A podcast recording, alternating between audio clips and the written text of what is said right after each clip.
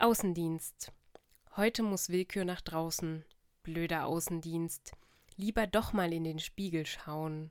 Wow, what the fuck?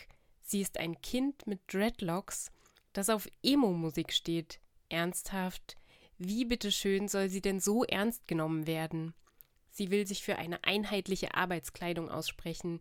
Die spinnen doch in der Rollenvergabestelle. Kein Budget mehr gehabt, oder was? Naja, was soll's. Sie kann ihre Arbeit auch nur so gut erledigen, wie ihr die Arbeitsmittel zur Verfügung gestellt werden. Vor allem bei so einem Kunden. Da hat jemand angefangen, darüber nachzudenken, was er, sie, Xia, keine Ahnung, tut. Ätzend. Sie hasst es, wenn so etwas passiert. Das bedeutet raus in die Menschenwelt. Früher ging das einfach über Telefonleitungen, weil die Menschen stundenlang telefonierten. Heute muss die Reise unbedingt durch diese engen Smartphone-Netze gehen. Willkür liebt den Film Matrix, ein Klassiker und genial. Als ihr Kollege Creativus keinen Bock auf seinen Job und das ständige Versteckspiel hatte, gab er einfach zwei Brüdern die Idee für eine Welt, die so ähnlich ist wie hier bei ihnen. Wie auch immer. Jetzt muss sie sich wieder beeilen, weil die Gedanken des Menschen so tief gehen. Der arme Mensch will gar keinen Schritt mehr machen ohne vorher über die Konsequenzen nachzudenken. Also durch den Smartphone-Netztunnel.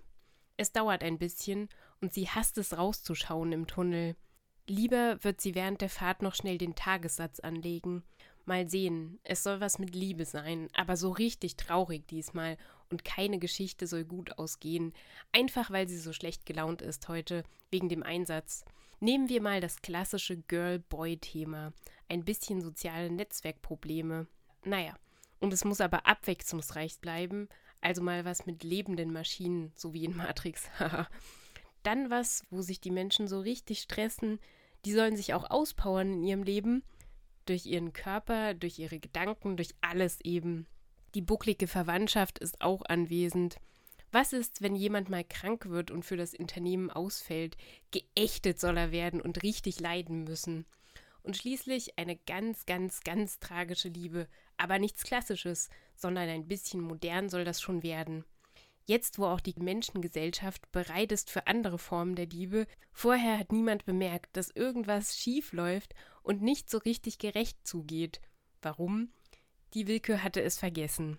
Es war ein Arbeitspaket, das ihr zu kompliziert erschien. Sie war träge und faul.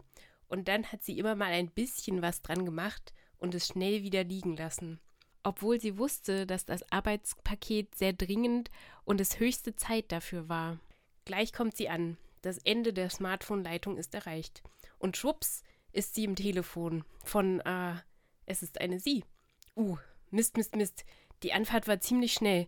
Hat sie mich etwa gesehen? Sie schaut so komisch auf ihr Smartphone. Bin ich aus Versehen formhaft geworden? Willkür gerät in Panik.